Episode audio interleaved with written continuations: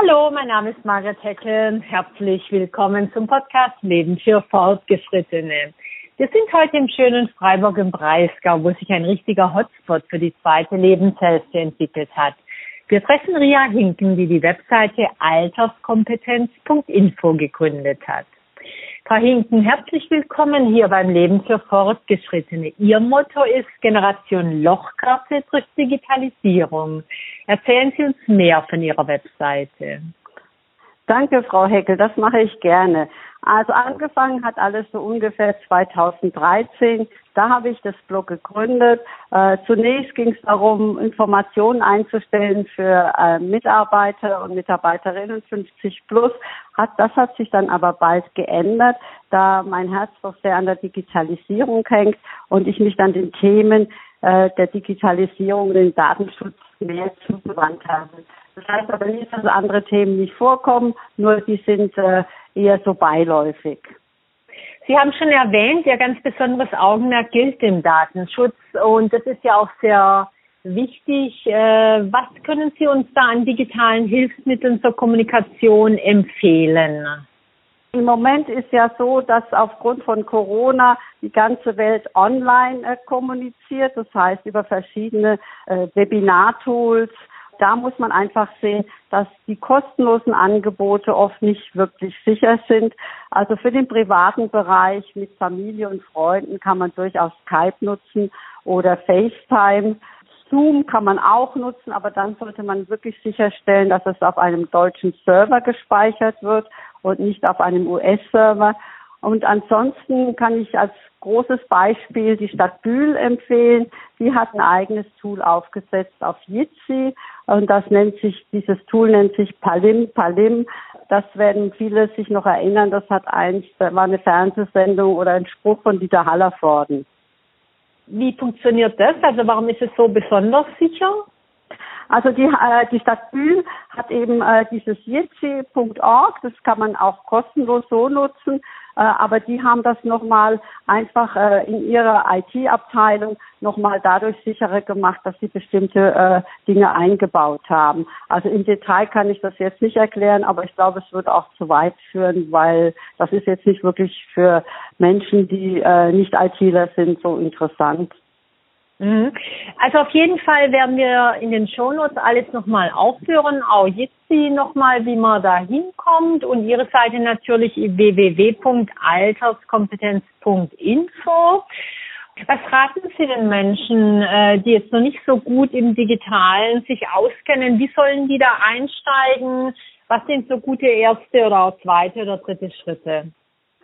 Also ich empfehle den Leuten einfach mal zu gucken vor Ort, äh, was bietet die äh, örtliche Volkshochschule an, äh, an Informationsveranstaltungen oder irgendwelche gemeinnützigen Vereine. Es gibt ja schon sehr viele Initiativen, oft auch Privatpersonen, die schon selber in Rente sind, wie frühere Lehrer oder Lehrerinnen.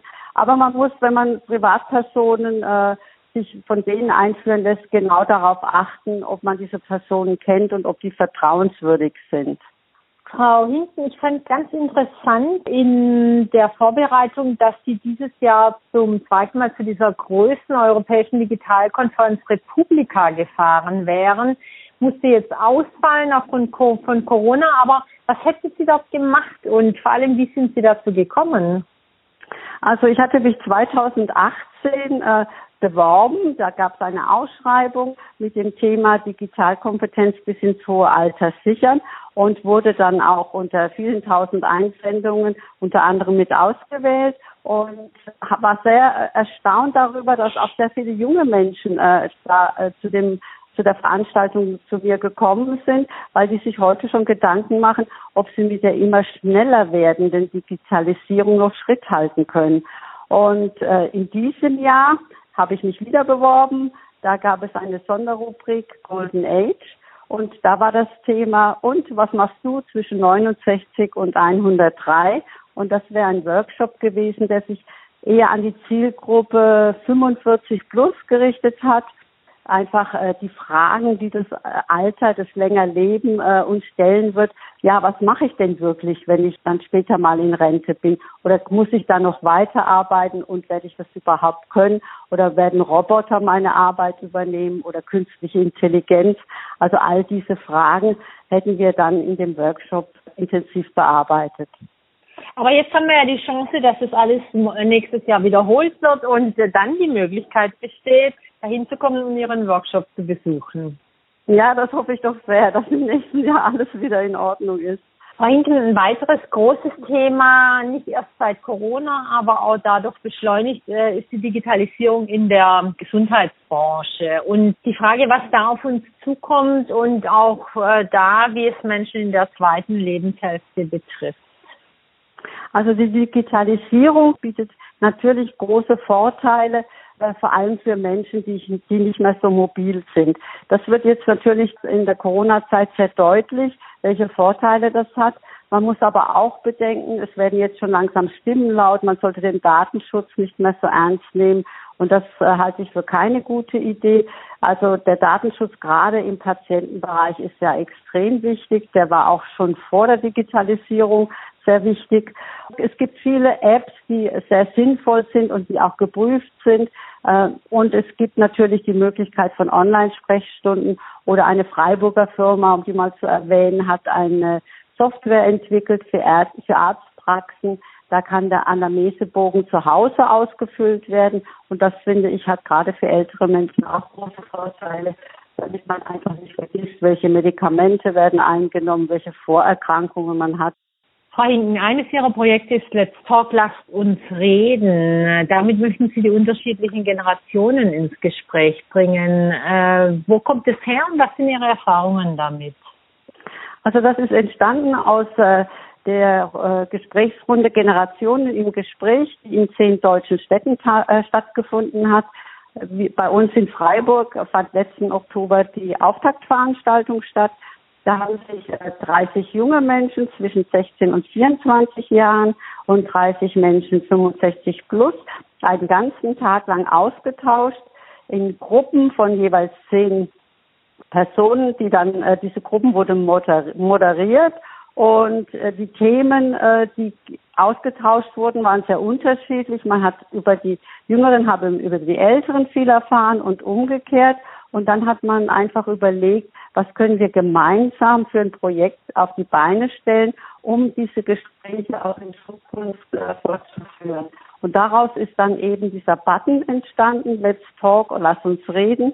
Und wer ihn trägt äh, und in Freiburg unterwegs ist, das signalisiert dann, du kannst mich ansprechen und wir können uns einfach unterhalten. Das soll einfach zur besseren Verständigung von Jung und Alt beitragen.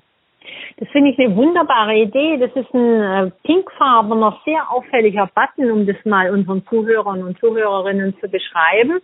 Und wenn ich mir den anmache und durch Freiburg flaniere, dann bedeutet es eben, ich bin gesprächsbereit und ich kann angesprochen werden.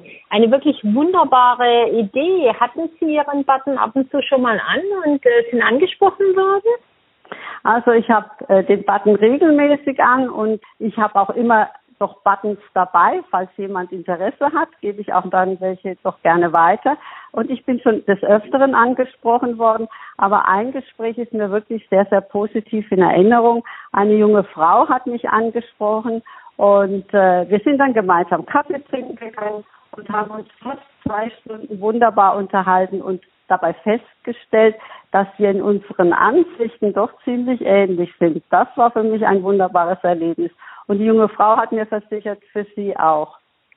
Ja, das kann man sehr leicht nachvollziehen. Das ist wirklich eine ganz tolle, einfach zum Nachmachen äh, Idee, die gar nichts kostet eigentlich, aber sehr, sehr viel bringt dann.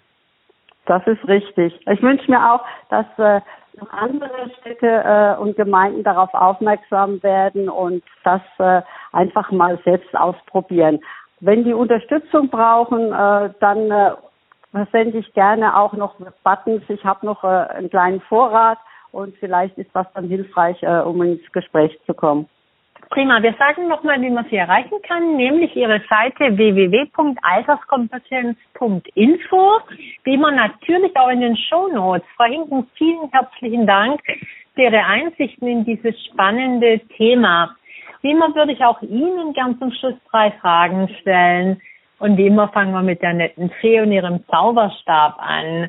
Wenn die Ihnen einen Wunsch gewähren würde, was wär's denn? Also ich würde zuerst mal mir wünschen, dass sich die Altersbilder in unserer Gesellschaft verändern.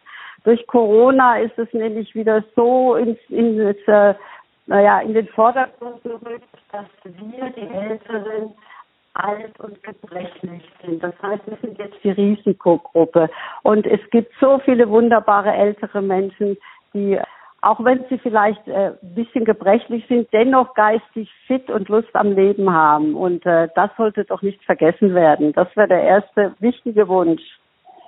Der zweite wäre dann, dass wir Älteren ein selbstbestimmtes Leben wirklich bis zu unserem Ende, das auf jeden Fall kommen wird, so oder so. Äh, da müssen wir auch gar nicht uns davor verschließen, aber dass wir das selbstbestimmt führen können und dass wir noch am gesellschaftlichen Leben teilhaben können. Und ein anderer Wunsch wäre, dass viele, viele Menschen bereit sind, lebenslang zu lernen und Spaß haben und neugierig bleiben. Was bedeutet Leben für Fortgeschrittene denn für Sie, Frau Hinken? Ja, das eben bedeutet für mich ein selbstbestimmtes Leben ähm, mit viel Aktivitäten, soweit es eben äh, die Gesundheit zulässt, aber dass einfach auch die Gesellschaft äh, respektiert, dass jetzt viele Menschen sehr viel älter werden. Und das ist für mich ein ganz zentrales Thema. Jetzt soll der Podcast den Zuhörern und Zuhörerinnen ja ihre wöchentliche Dosis Zuversicht liefern. Was können Sie in dieser Hinsicht empfehlen? Ich habe jetzt gerade an einer Aktion hier in Freiburg teilgenommen, die heißt Mut tut gut. Und äh, ich sage mal so, für mich ist einfach der Blick in die Zukunft dahingehend gerichtet. Es gibt so viele tolle Ideen, so viele kreative Menschen und auch äh, die junge äh, äh, Aktivitäten in Fridays for Future machen mir sehr viel Hoffnung und äh, für eine bessere Zukunft und wir haben jetzt viele Möglichkeiten dazu.